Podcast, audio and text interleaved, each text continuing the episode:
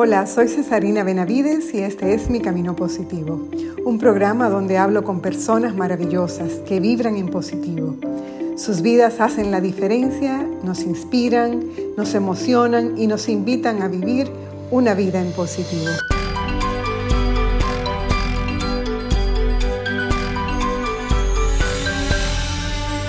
He tenido en los últimos meses el gran privilegio de estar cerca de algunos amigos y amigas que han estado viviendo situaciones difíciles de pareja, emocionales, con los hijos, de salud, de pérdida de trabajo, de pérdida de seres queridos. Situaciones que todos de alguna manera también estamos viviendo. Nos ha tocado un pedacito a cada uno y es de esperar que todas estas situaciones afecten la vida en el presente y también de cara al futuro.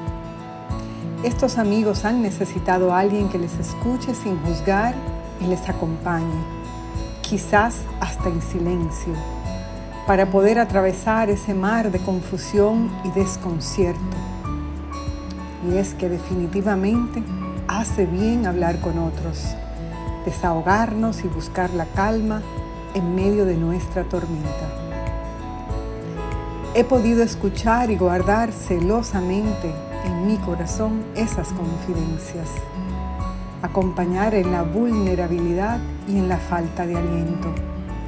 He orado con fuerza y convicción. Sé que Dios obrará conforme a su perfecta voluntad para llevar solución a cada uno de esos problemas o circunstancias. Oro que se haga lo que Dios quiere y que yo pueda verlo, me guste o no. Esas historias se han inscrito en mi corazón y se han hecho mías. Se han entrelazado con mi historia haciéndose una sola. Y en medio de todo ese tema de relaciones, de bienestar, de heridas pendientes de sanar, me encontré conversando con Isabela y parecía que tenía muchas de las respuestas a las preguntas que bailaban en mi mente. Y qué bueno Qué bueno yo poder tener también con quien hablar, reír y sanar en esa búsqueda de mí misma que nunca acaba.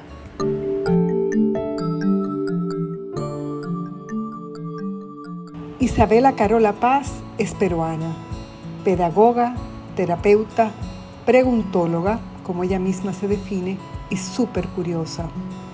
Tiene ya algunos años viviendo aquí y sus raíces van cada vez más profundas. Ha encontrado un propósito, vivir el bienestar.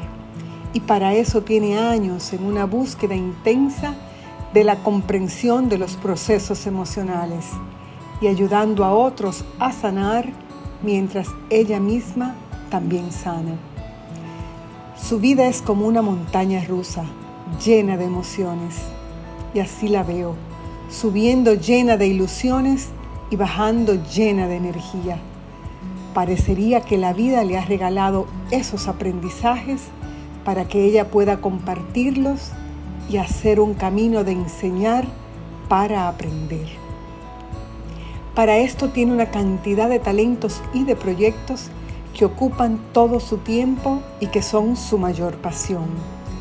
Conversar con ella es como tener un libro de texto abierto donde vas encontrando respuestas a tus interrogantes, pero también más preguntas. Cuando hablas con ella, no se agotan los temas, porque tiene tanto que aportar que quisieras atraparlo todo. En este episodio de Puro Lujo hablamos de muchas cosas, pero sobre todo de esas herramientas que son necesarias para que en medio de todas nuestras circunstancias tengamos el bienestar que todos anhelamos.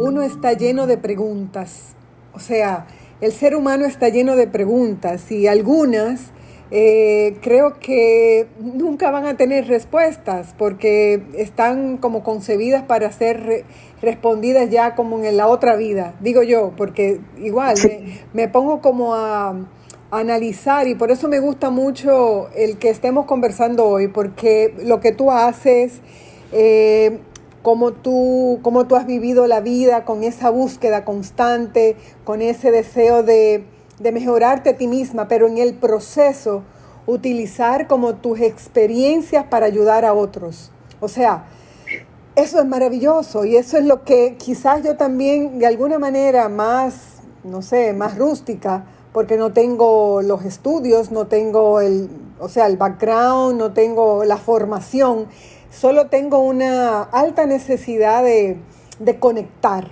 de conectar con otras personas que quizás están en la misma búsqueda que yo. Entonces, qué bonito. Sí, yo creo no, No, hermoso. Sí, yo creo que por eso es que hoy a mí, más que contenta, yo como que estoy muy emocionada de hablar contigo, porque yo sé que, que como yo tengo muchas preguntas, yo sé que tú tienes muchas respuestas. porque ya tú has encontrado, tú ya has encontrado muchas de estas interrogantes con las que vamos a hablar hoy, ya tú, ya tú tienes un camino recorrido y lo bonito es que a las personas que nos escuchan, bueno, pues lo vamos a poder dar un poquito de luz a poderlos ayudar, ¿verdad? Y, entre tu experiencia y entre las preguntas que yo te haga, pues llegar a algún lugar donde ayudemos a alguien. Todo tu camino eh, profesional también a mí, Isabela, me, me, causa mucha curiosidad porque yo siento que tú haces, haces muchas cosas, tienes muchos proyectos, todos más o menos dentro del mismo, vamos a decir, la misma, la misma sombrilla, ¿verdad? pero es un montón de cosas que te están sucediendo al mismo tiempo. Tú tienes una formación privilegiada, una historia súper interesante, un pasado increíble y un presente con muchísima plenitud, por lo menos así lo veo yo. Entonces, yo, pienso, yo pienso preguntarte, ¿tú puedes decir que en este momento tú estás en el mejor momento de tu vida, Isabela?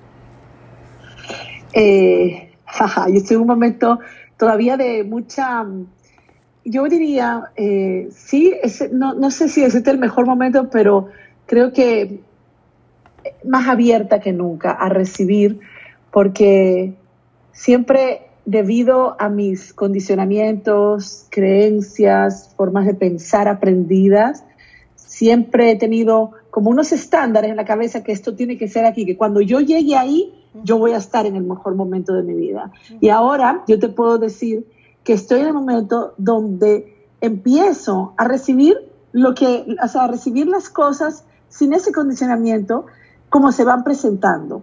Entonces, creo que sí, que sí, el mejor momento de la vida es cuando la mente de cada quien se abre, cuando hay una apertura mental, cuando hay un cambio de creencia o un desaprender esas creencias que, me limitaban mucho, en mi caso, a disfrutar la vida como se presentaba.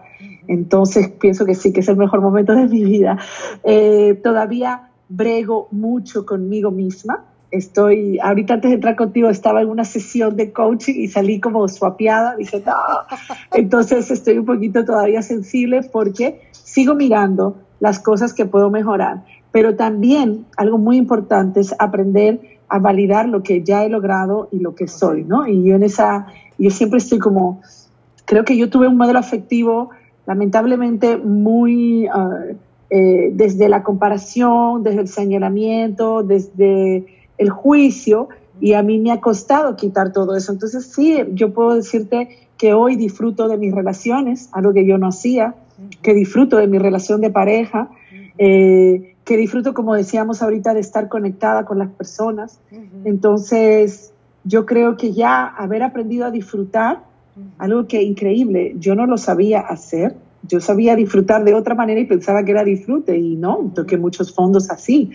Eh, y he aprendido a, a, disfrutar, ¿sabes? Que las pequeñas cosas, Cesarina. Eso. Y creo que sí, que ese es el mejor, ese es el mejor regalo que he podido recibir. Qué belleza. Tú sabes que a mí me, eso es lo que a mí me parece, que, y cada vez que converso con alguien, eh, ya sea aquí en el programa o en cualquier, cualquier momento que, me toca pues compartir con, alguien que, que, esté dispuesto a abrir el corazón, siempre terminamos o siempre hablamos de la importancia de las, de las pequeñas cosas, los pequeños momentos, esas bendiciones escondidas que no a veces no contamos durante el día y que si le sacamos el tiempo o si la ponemos en proporción a todo lo demás con lo que nosotros sí pensamos que, que somos felices, nada que ver, Isabela, nada que ver. La felicidad está en, en la capacidad que tú tienes de apreciar lo que tienes sin esperar lo que viene. Entonces, Exactamente, puede exactamente. Ser, puede ser, inclusive puede ser algo tan sencillo. Yo hago un ejercicio a, eh, a través de, de, una dinámica que, que, he incorporado y que me encanta, y es de escribir, no de que pensarlo, no, escribir 10 bendiciones todos los días, 10 momentos de bendición. Y eso parecería como una cosa como hasta ingenua, como, no, eso es como para niñitos, o eso es como una tarea que te ponen en el colegio. No, yo creo que ese es una, un ejercicio adulto, completamente consciente, de que si no sabemos contar esas pequeñas cosas, ¿cómo vamos a poder apreciar las grandes? Claro. O sea, e, esa es la cosa que me maravilla, que el ser humano se va como devolviendo a, a, lo, a lo básico para encontrar felicidad en lo que ya tiene. Es así. Así es, así. así es, así es. Mira, lo que pasa, Cesarina, es que también nosotros nacemos, eh, a mí me encanta el padre Thomas Keating de la oración centrante, uh -huh. de la oración contemplativa, porque él habla de la condición humana, ¿no? Y la condición humana, eh, precisamente, pues esto nos vende, o sea, tenemos unos programas de felicidad y nos vende la sociedad, la sociedad de consumo, como que vamos a ser felices cuando lleguemos a, cuando tengamos que, cuando vivamos que, y precisamente no, yo pienso que la madurez espiritual y la madurez emocional, pues te va conectando con eso que acabas de decir, con sencillamente el poder apreciar y disfrutar, sencillamente ser, nada más, estar conectado con ser, no con hacer ni nada, sino sencillamente ser y apreciar todo. Eh, esa manifestación de paz y de felicidad y de, y de grandeza y de asombro, es volver a la capacidad de asombro de esas cosas pequeñas. Nada más agregar a lo que tú habías dicho, porque sí. has dicho bastante eh, de, sobre eso. Y la, y la, esa, ese, la palabra asombro, yo, esa es una palabra que yo he rescatado. Yo había perdido la capacidad de asombro y la capacidad de disfrutar lo sorpresivo. Vivía tan estructurada, con una, o sea, con un, una lista de cosas por hacer y un horario y unas agendas que no me permitían entonces sacar el tiempo para disfrutarle lo que tenía. Y cuando Ajá. hice así, me borré todo eso y comencé a redescubrir el asombro. ¡Ay, qué belleza! ¡Qué cosa tan maravillosa! Eh, leí en tu, en, tu, en tu blog que estás definitivamente enfocada a desear vivir el bienestar. Y eso me fascinó. Ese bienestar a la que tú, en la que tú te has enfocado, ¿cómo tú lo, lo estás viviendo en medio de tantos desafíos que estamos viviendo ahora? O sea, depende de las circunstancias, Isabela. Bueno, yo te voy a decir, yo, Cesarina, yo soy alguien de ensayo y error. yo me quemo. A mí Dios me pone las pruebas y me quemo. Eh, luego, pero nada, es precisamente, si no me quemara, no pudiera aprender y no pudiera transmitirlo y ayudar a otros. Y al mismo tiempo es increíble los juegos de Dios, Cesarina, porque, por ejemplo, esta mañana eh, eh, estuve con una persona acompañándola y ella me contaba una escena, lo que ella estaba trabajando conmigo era lo mismo que yo había vivido anoche, que lo manejé mal, y ella lo estaba manejando mal, digo, pero no puede ser, ¿cómo wow. eh, se me presentan las situaciones que yo tengo que, que aprender? Entonces, eh, con tantos desafíos, yo creo que yo en mi, en mi caso he venido desde muy atrás, pues desde que nos conocemos, eh, yo puedo decir que ha sido alguien a quien le ha costado disfrutar, como te digo, y vivir bien, y vivir serenidad, vivir la paz. Eh, yo vengo de una historia de mucha intensidad emocional, de, como dicen los, lo, en inglés, ¿no? La, la, montaña rusa emocional, eh, y de haber tenido, creo que hoy, yo diría que la mayor parte de nuestras dificultades está en la cabeza, en el pensamiento, en los pensamientos y en la mente. Uh -huh. Porque definitivamente yo creo que hasta parte del amor es mental, porque es una decisión que yo hago consciente. Entonces, algo, algo que al principio, cuando comenzó este tema de la pandemia, por ejemplo, yo me quemé, por eso pensé así. Es decir, yo entré en pánico, angustia de muerte, quise controlar cosas. Entonces, todo eso, pues al principio, al, al ser algo tan difícil cerrarse todo el aspecto financiero, yo tengo ahora mismo el centro abierto, pero en ese momento, como todo el mundo se cerró. Entonces, bueno, ¿qué te puedo decir? El primer mes fue muy difícil, pero ya el segundo mes. Eh, he hecho muchas cosas. Yo hago muchas cosas para estar bien, Cesarina, y eso es importante compartirlo, porque a veces vemos a una persona y decimos, wow, qué bien está, y no estamos viendo lo que le costó llegar ahí, ¿no? Y yo, por ejemplo, tengo una rutina, así como tú tienes tu rutina eh, de bendición y de gratitud, y, o sea, me parece, eso es muy importante, yo tengo que, desde que me levante, comenzar a orar y ah, ah, hago los 20 minutos de silencio de la oración centrante, que puede ser una meditación para otra persona. tengo que tener mucha higiene mental. Y aún así, con la higiene mental que yo hago, que a veces duro una hora, hora y media, yo hago lectio divina, después leo otro tipo de literatura, o sea, hago mucho, aún así, en el día, cuando van pasando las circunstancias, mi emocionalidad cambia. Entonces, no depende de las circunstancias, para nada, el yo estar bien. Lo que depende es, uno, yo decidir en mi cabeza, yo elegir los pensamientos que me llevan a estar bien, hacer ese lavado mental y también manejar mis emociones. Para mí yo creo que la gran clave es el dominio propio.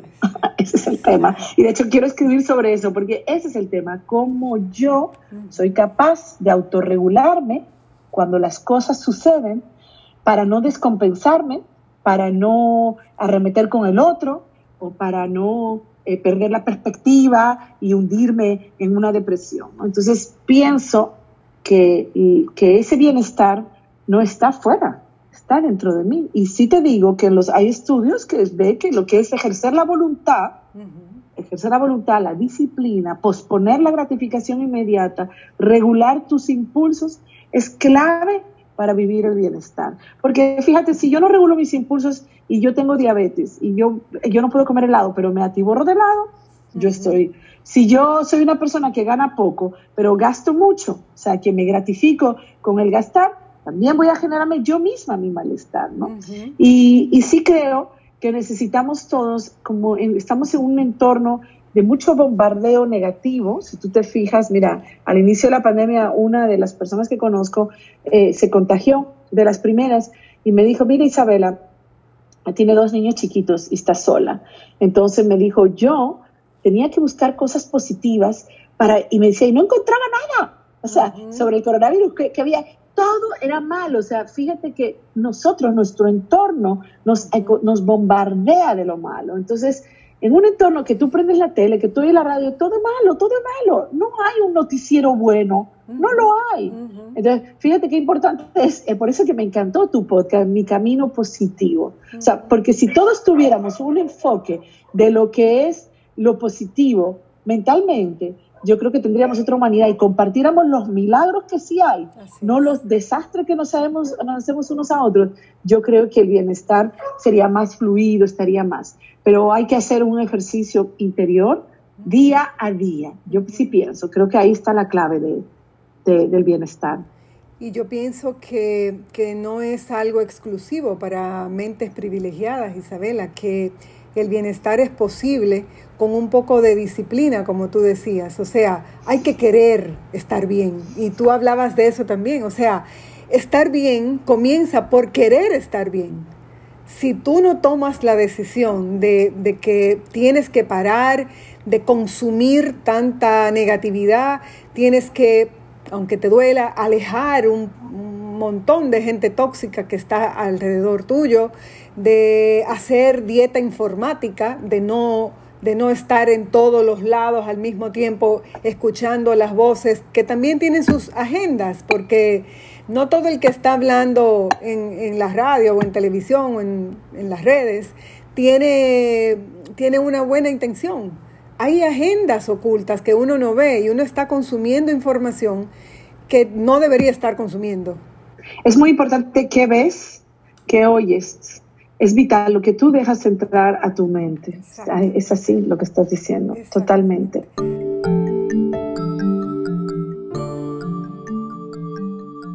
Los buenos amigos no crecen en los árboles, son el fruto de una cosecha que vivió momentos de sequía y de abundancia, de tiempos buenos y de tiempos malos.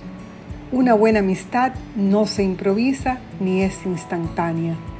Se va construyendo en el tiempo a base de compartir lo que somos y lo que hacemos. El que tiene un verdadero amigo tiene un verdadero tesoro.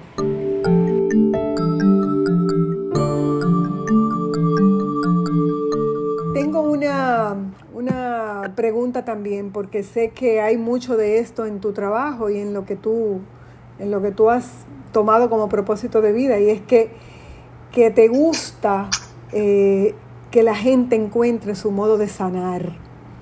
Esa parte es bellísima y, me encantaría como, como que tú me contaras un poco cuál, es, cuál pudiera ser un proceso de, de sanación en una situación actual. Ahora hay mucha gente que necesita ayuda, Isabela. Sí, sí, mira, hay, hay varias cosas. Eh, yo empecé trabajando con niños, soy terapeuta psicomotriz. Y yo decía ya, con 25 añitos que yo llegué al país, eh, yo decía que yo quería, oye, ayudar a los niños ¿cómo era? Yo, yo ayudaba, porque cuando tú trabajas con los niños tienes que trabajar con la familia, con la familia, porque no hay, no hay un trabajo con niños que hacer, casi, casi todo ese trabajo con los adultos. Entonces yo decía eh, que mi propósito era evitar que los niños se enfermen y ayudar a los adultos a sanar porque los niños se enferman psicológicamente, por ejemplo, nosotros que en Felices Jugando ponemos, eh, eh, tenemos niños con problemas de conducta, de integración de la ley, o con todo tipo, sobre todo casos conductuales, ¿verdad? Que hay cada vez más. El, el trabajo hay que hacerlo con la familia, porque el tema siempre está ahí. Entonces, yo me he topado, Cesarina, con lo que más me asombra es con la resistencia a sanar. Y yo no solo lo he visto en, en clientes, lo he visto en amigas, en amigos, lo he visto en familiares. Tenemos una resistencia a sanar muy importante que yo todavía no, no la entiendo, porque sí yo creo que eso ha sido un regalo de Dios para mi vida, que siempre he persistido en querer sanar. Eh, y también he estado estancada en el proceso. Entonces, no sé, yo pienso que está muy ligado a la humildad, Cesarina. Está, humilde, está, está, porque el yo reconocer, para sanar lo primero, es que yo tengo que reconocer que algo está mal. ¿Entiendes? Y para yo reconocer que algo está mal, yo necesito tener humildad. ¿Humildad de qué? De decir, mira, mi forma no es la forma. Mira, estoy tocando fondo, yo estoy sufriendo, estoy haciendo sufrir al otro, porque, bueno, si sufro yo solo, amén pero generalmente me convierto en papá, en mamá, en esposo, esposa y hago sufrir a todo el que está al lado mío, ¿entiendes? Entonces, es una responsabilidad no solo conmigo, sino con el que tengo al lado.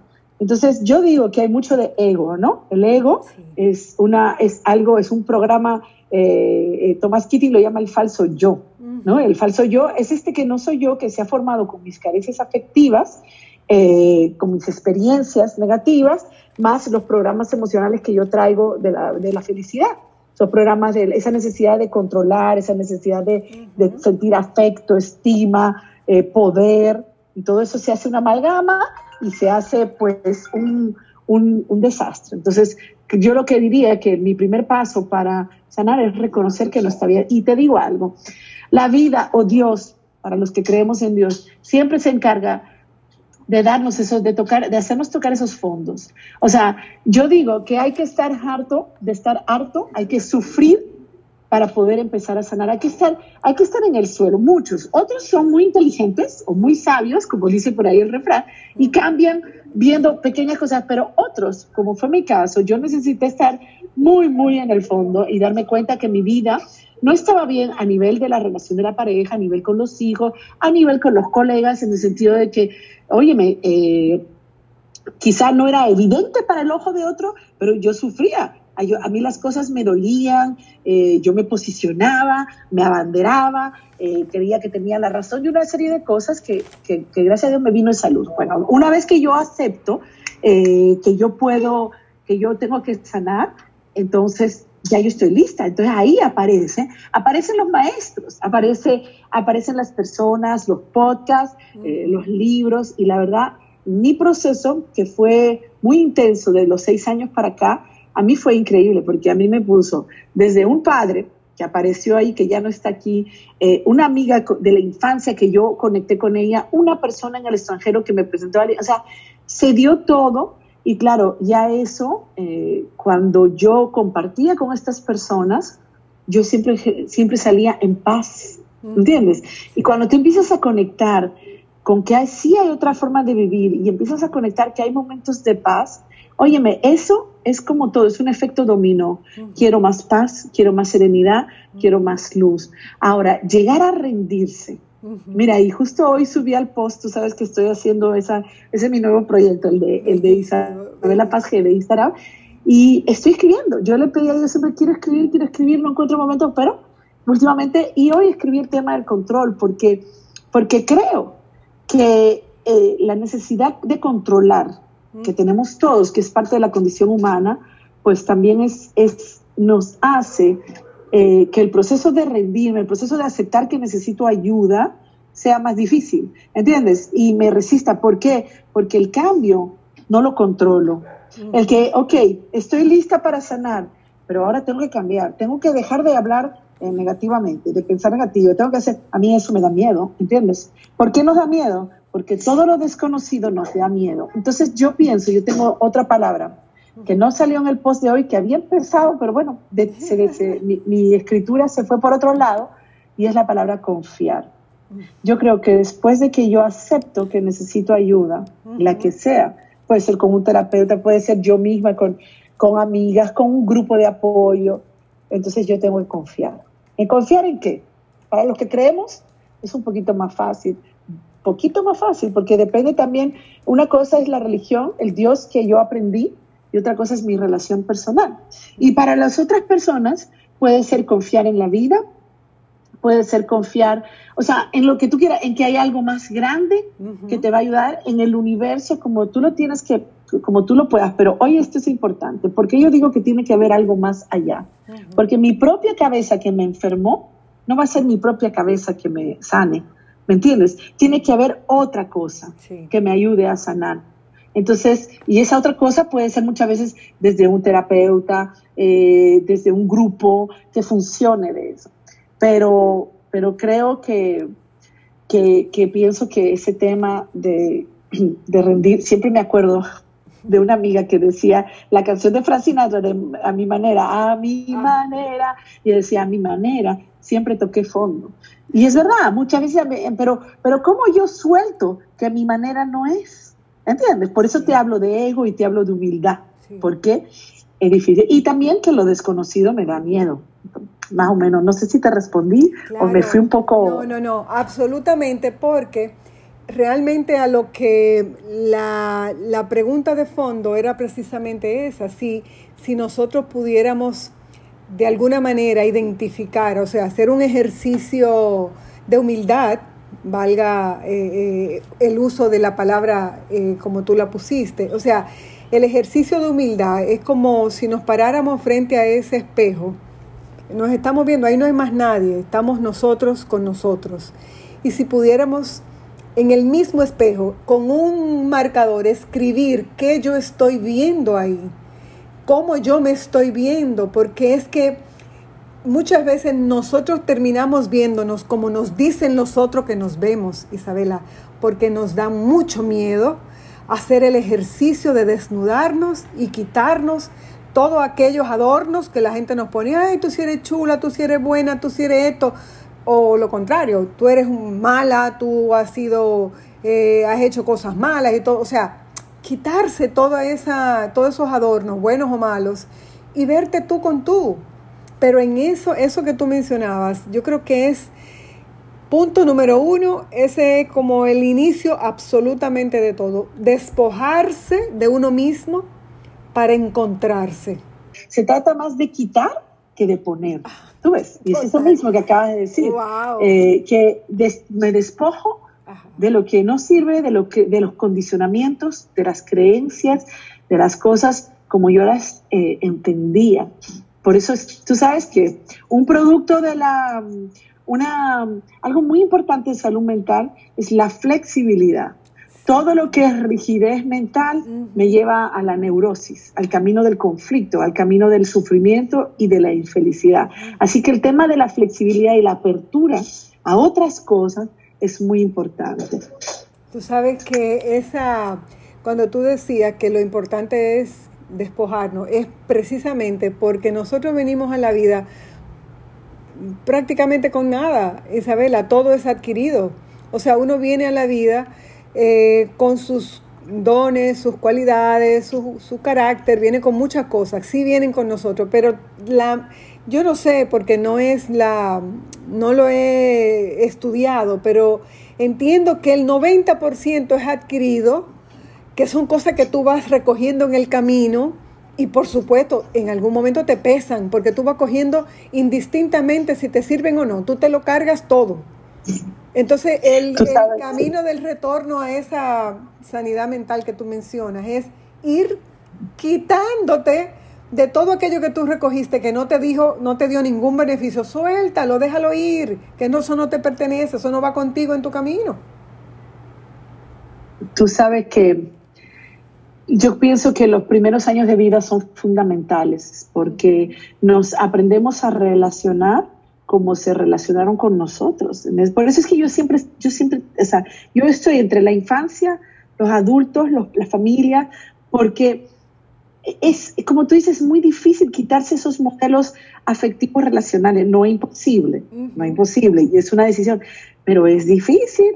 Cuando tú de chiquita, todo, por ejemplo, ahora mismo yo estaba trabajando algo mío y yo digo, pero ¿dónde yo aprendí esto? ¿En qué momento? Porque me sale de forma automática, ¿entiendes? Porque pasa eso y reacciono. ¿Y qué dificultad me da aguantar la reacción? Aguantar, o sea, ¿qué, ¿entiendes? Entonces yo tengo que ver dónde yo aprendí, por qué yo pensé que esto era así, cómo yo lo desaprendo, ¿no? Así que sí, definitivamente estoy contigo que hay una gran parte del desarrollo, o sea, nosotros somos seres biopsicosociales. ¿Qué quiere decir? Traemos algo genético, algo biológico, pero el cerebro es un órgano social. Y quiere decir que se va a ir, esas conexiones sinápticas neuronales van a ir modificándose con las relaciones y adivina cuál es el combustible, el afecto. Entonces, si venimos de una madre o un padre con sus propios traumas, que es así, ¿eh? Yo siempre digo que cuando, si yo hubiera tenido un hijo a los 50 a esta edad, sería el Dalai Lama mínimo, porque, oíme, o sea, se llevaron de acuerdo todo este proceso de, crecimiento mío. Yo me, mis hijos han tenido que, que llevarse su, su tajada. Entonces, pero pero siempre hay que mirar lo positivo. Sigo siendo un modelo para mis hijos. Eso es muy importante. Sigo siendo un modelo. Entonces, eso tiene que seguir siendo un motivo para yo seguir mejorando cada día. Y algo muy importante que no quiero que se quede cuando nos miramos al espejo, que tú decías, a veces también somos muy duros con nosotros. A veces, y mientras más conciencia tienes de tus errores o de tus manejos equivocados, más duro uno se da porque uno dice, pero ya a esta altura yo lo sé, ¿por qué yo, yo debería ser otra manera? Entonces, también hay que saber que todo es ensayo y error y que todo es un progreso, que, no, que, que quitarse esas caretas que tú decías y esas creencias y todo eso es un proceso. Entonces, es muy importante ser también compasivo con nosotros. Y, y, yo sí estoy aprendiendo bien fuerte algo que ya todo el mundo lo sabe, pero yo lo vivo en mi piel, es que como yo trato al otro, así mismo yo me trato. por ejemplo, yo tengo un tema ahora, Cesarina, al que yo estoy poniendo atención, pero así, y es juzgar. Porque uno dice, si no juzga, no, sin juzgar esto, sin juzgar, pero yo, a mí me pone así como, Dios me coloca las cosas, Entonces yo voy viendo que el juzgar en, en, todas las áreas, y yo descubro que así como juzgo a mi hija, a mi hijastro, a quien sea, yo así mismo yo me juzgo. Entonces, si yo aprendo a no juzgar al otro o a no juzgarme a mí, cualquiera de las dos vías puedo empezar, adivina qué, yo voy a tratar con compasión. ¿Entiendes? Y yo voy a tratar eh, al otro y a mí mismo con compasión. Entonces, pues, es, dando un ejemplo de algo, de un tema. A, mí me, a mí me encanta eso porque dice, escuché, leí y, lo, como que siempre lo llevo muy fresco en mi mente, que uno tiene que ser compasivo, no solamente por el, el propio ejercicio que tú mencionas, sino porque uno tiene que pensar que uno desconoce cuál es la batalla interna que esa persona está luchando en ese momento y por la que puedes reaccionar de una manera que a ti no te agrade o que a ti te moleste, pero no, no asumirlo, no tomarlo de manera personal, despersonalizar las situaciones también ayuda mucho, porque cuando tú lo coges todo como que es a ti que te lo están haciendo, óyeme, la vida se convierte como si tú estuvieras en un ring de boxeo, como que a ti entraron 200 gente y tú tengas una esquina y a ti es que te están dando todos los golpes. Así es que alguna gente se siente a veces. Y no es así, no es así. Las cosas no te pasan a ti, las cosas pasan y tu vida se ve afectada por este, por aquello y por otro acontecimiento. Pero la vida le pasa a todo el mundo. Por ejemplo, esto que estamos viviendo del COVID, nos está pasando a todos. Ahora, Isabela reacciona de una manera, Cesarina reacciona de una manera y los demás reaccionan de maneras diferentes. Entonces, una misma situación, mucha gente la ve de diferentes ángulos y reacciona de diferentes maneras. Entonces los resultados van a ser diferentes, Isabela. No fue que tú tuviste más suerte, no es que, ah, mira qué suerte tiene Isabela, cómo, qué bien le salieron las cosas. Mira, ya abrió su centro, ya le está yendo súper bien, pero óyeme, tú tomaste decisiones que tuvieron que ver cómo van las cosas en tu vida ahora mismo. Y eso es lo que pasa, que a veces también tenemos miedo de tomar decisiones. Y tú lo decías ahorita, porque no sabemos, vivimos en la incertidumbre y no sabemos cómo va a salir.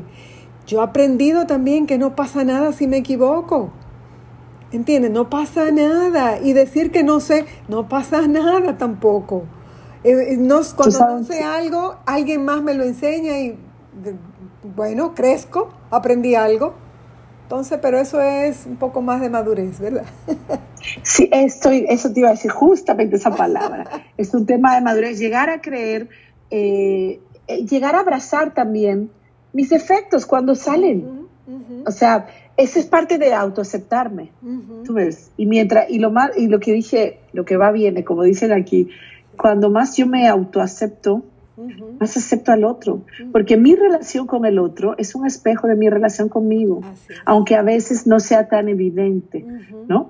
Pero sí, definitivamente, en la medida que yo voy aceptando, no es que hay, no es que justifico mi defecto y no voy a hacer nada, sino que los acepto sin darme látigo y sigo mejorando.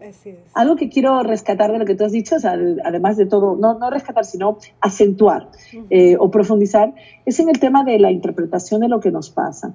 Porque precisamente la interpretación de lo que nos pasa es lo que nos hace sufrir. No es lo que nos pasa, es cómo interpretamos. Entonces, eh, tú dices ahorita de estas personas que se lo toman personal.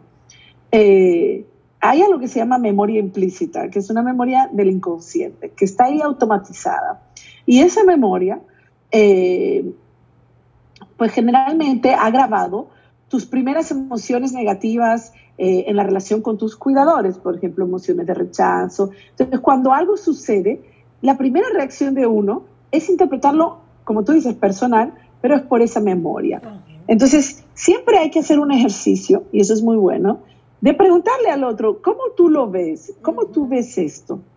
Por ejemplo, ahorita me llamó una amiga y me dice, mira, que, tiene un equipo de, de, está haciendo una formación y que no vive aquí y tiene un equipo de profesores y entonces alguien le hace un señalamiento de otro profesor, ella de una vez piensa que tiene que ver con ella y, y, me, lo, me, lo, me lo, lo, socializa conmigo, lo comparte conmigo, le digo, pero espérate, porque eso puede ser de esta, de esta, otra manera. Pero si mi primera interpretación es porque yo no soy suficiente, yo no valgo, yo no merezco, eso es la memoria implícita, eso es tus emociones que están registradas al inicio de tu vida. Entonces, eso es muy bueno, ver otra perspectiva. Y de hecho, eso es lo que hace la terapia. La terapia siempre te pone otros lentes. ¿Tú ves? Entonces, eso sí es importante, mirar la vida no solo con tus lentes, sino saber que hay otros lentes, que tal vez los tuyos están empañados y necesitas un poquito de, de ¿cómo se llama?, de, limpieza. Una maravilla. Yo creo firmemente en la terapia, creo en, en ustedes, los, los profesionales que, que hurgan en, en, en, la conducta, que, que, pueden ayudar a la gente a, a conocerse mejor y a liberarlos, porque al final del día, lo más hermoso es un ser humano libre que puede como disfrutar eso que tú estás disfrutando ahora, esa libertad de ser, sin juzgarte, sin dañarte, sin, sin perseguirte y sin buscarle una razón equivocada a, a, tu plenitud actual. ¿Por qué tiene que esperar que va a pasar algo malo? Que eso fue algo que yo escuché una vez que también le pasa a la gente, que cuando le están pasando muchas cosas buenas, está en el subconsciente esperando que le pase algo malo porque no cree que se merece que le pasen todas las cosas buenas y maravillosas, aún siendo buenas y maravillosas personas. ¿Cómo defines tú la felicidad y qué hace feliz a Isabela? qué pregunta tan bonita. Tú sabes que yo venido un camino profesional, en una evolución. Y si yo tuviera que definirme, eh, porque yo estoy, ya, yo antes trabajaba en la sala de psicomotricidad con los niños, estoy mucho con los papás y ahora estoy acompañando adultos ya, acompañamiento emocional, en esa evolución. Y, y pertenezco a una asociación de, internacional de psicomotricidad. Y, y, digo yo, ¿será que se va terminando mi ciclo de la psicomotricidad? Pero en esa evolución, digo, definitivamente lo que más me gusta son las relaciones, donde más disfruto, o sea, mi propósito es que así como yo he aprendido a disfrutar de las relaciones y a vivir en bienestar con, otro, con los seres humanos y en conexión, yo creo que eso es lo que más me hace feliz, la conexión con los demás. Eh, quiero ayudar a otros, ¿no? Eso es parte. Entonces, ¿qué hace feliz a Isabela? Wow, el poder, el poder haber, el poder haber restaurado mis relaciones con mis hijos, con mi esposo, eh, con mis hijastros, con mis padres, el haber sanado todas esas relaciones que estoy en proceso, pero estoy bastante, digamos que un 70-60% de donde yo venía, y el haber encontrado una relación con Dios. Pienso que yo resumo eso, al final es el amor, al final es el amor, lo que a mí me, me, hace feliz. El amor real, porque yo tuve por años distorsionada con el amor. Y por eso es que yo tengo un blog, Cesarina, que se llama Auténtico Amor, porque he tenido que, que, caminar mucho para empezar a construir mi concepto del amor. Entonces, ¿qué me hace feliz? Estar con mis seres queridos, estar en la naturaleza, eh, ayudar. Tú no te imaginas, cuando yo hago una sesión, que no soy yo, ¿eh? porque yo trabajo mucho, trato de trabajar, de ser un instrumento para, para dar luz a la otra persona.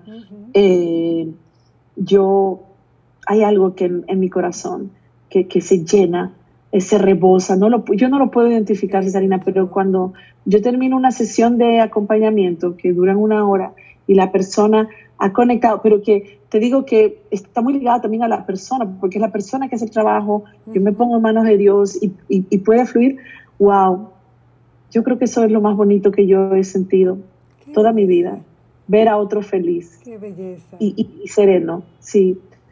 Pienso que hay... Y tú sabes que algo que yo lo doy mucho en mis acompañamientos, una oración que yo hago todos los días que a mí me encanta es la de San Francisco. Porque, sobre todo la segunda parte, la de hazme un instrumento de tu paz, porque la segunda parte dice que no busques ser amado, sino amar, que no busques ser consolado, sino consolar, que ahí donde haya odio yo ponga paz, algo así. Porque tantos años yo pensé que el mundo me debía cosas, que la vida me debía cosas, que Dios me debía cosas, que el amor tenía que venir de afuera.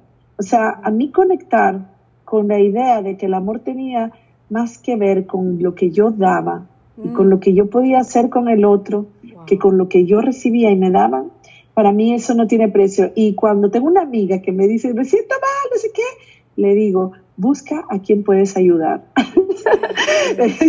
o sea, busca a quien puedes ayudar. Para mí, no sé, yo no sé, y yo pienso que eso evidencia como si estamos interconectados, como si somos todo, como lo que nos afecta, lo que te afecta a ti, sí me afecta a mí, aunque no te conozca, ¿no? que es lo que, lo que nos ha traído bien claro el coronavirus, es, eso, lo interconectados que estamos. ¿no? Yo hablo de otro plano, en el plano emocional y en el plano espiritual, y hasta en el plano del planeta, ¿no? como eh, lo que hacen en un país, el manejo de la, de la basura, va a afectar a todo el universo, ¿no? a todo el mundo. Entonces, creo que eso es lo que, esos descubrimientos son los que me dan felicidad. Wow, me, me o sea, escucharte, escucharte eh, como una persona que está viviendo este momento al que tú has llegado, como tú dices, a través de, muchas luchas internas y muchas, muchos desafíos personales, pero, pero yo te veo que has llegado porque deseaste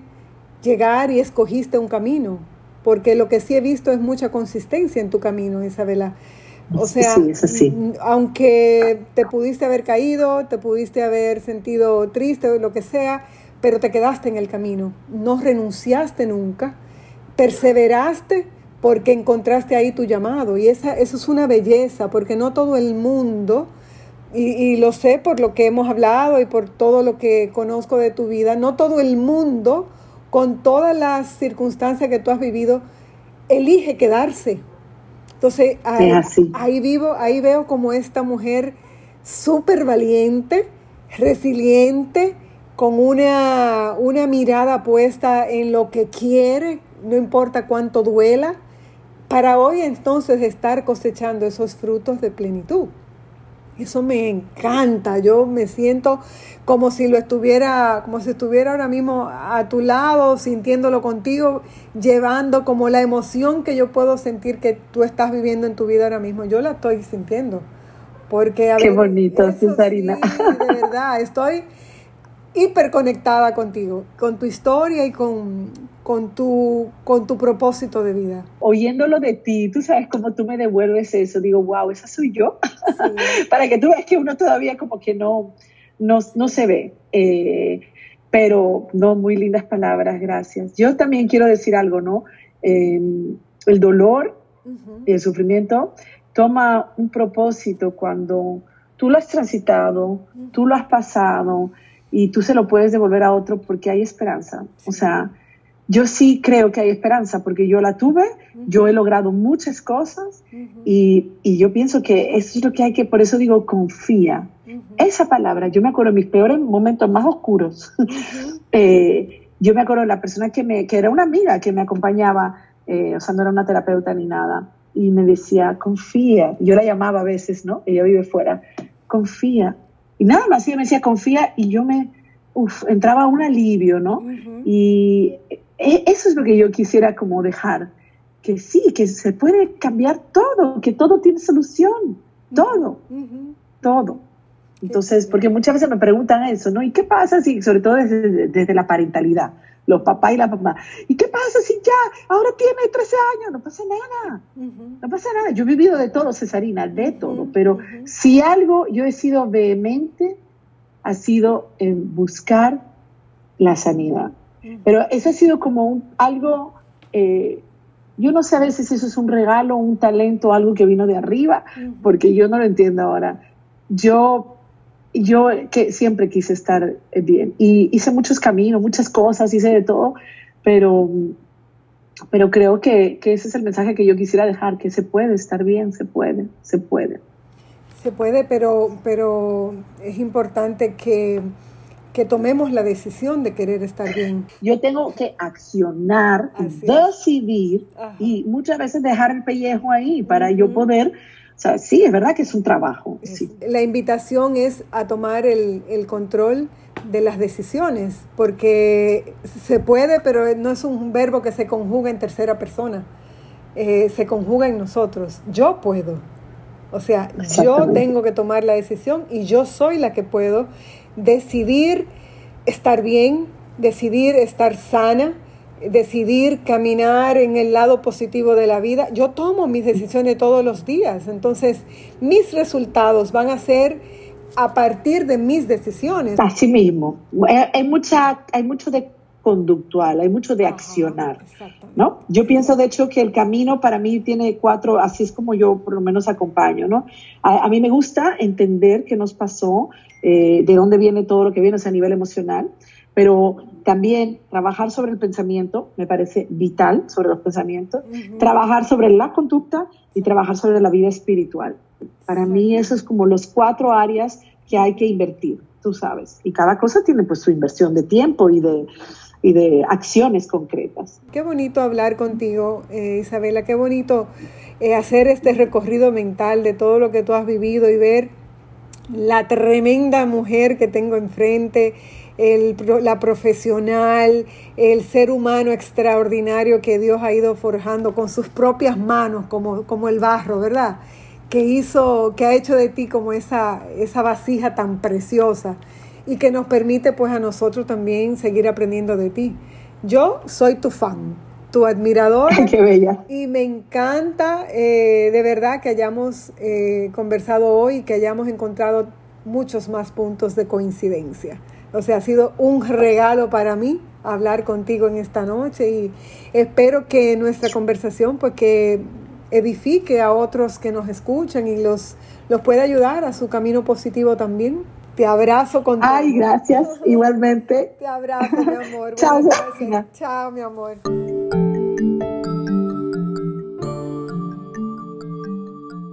Para finalizar, comparto con ustedes esta corta reflexión. Creo que cada cierto tiempo todos nos enfrentamos a un personaje muy conocido e indeseado. Es un gigante que no hemos podido sacar de nuestras vidas por más que lo hemos intentado. Su dimensión no es ni siquiera proporcional a nuestro tamaño real, sino una mil veces más grande y fuerte. Este gigante es la peor versión de nosotros mismos. Me he dado cuenta de que en mi caso, esta peor versión de mí misma solo llega en momentos de gran debilidad, cuando he dejado algunas puertas o ventanas abiertas en mi mente o en mi corazón permitiendo que algunas personas me hieran, ciertas situaciones me molesten más de lo debido o me perciba impotente e incapaz de cambiar circunstancias con las que no estoy de acuerdo. Esta versión indeseada se instala y revoltea todas y cada una de las áreas en donde estoy a gusto, probando mi paciencia, mi tolerancia, mi capacidad de mantenerme en calma y sobre todo mi capacidad de amar. Cuando ese gigante está de visita en mi casa, me pongo intolerante, impaciente y no doy ni una gotita de amor. No me excuso, no me justifico, solo lo explico por temas prácticos y porque sé que no es algo que me pasa solo a mí. Quizás también para entenderlo yo mejor. Lo que sí estoy segura es de que es solo un huésped en tránsito, un visitante de corta estadía. El resto de los días soy una chulería. Soy Cesarina Benavides y este es mi camino positivo.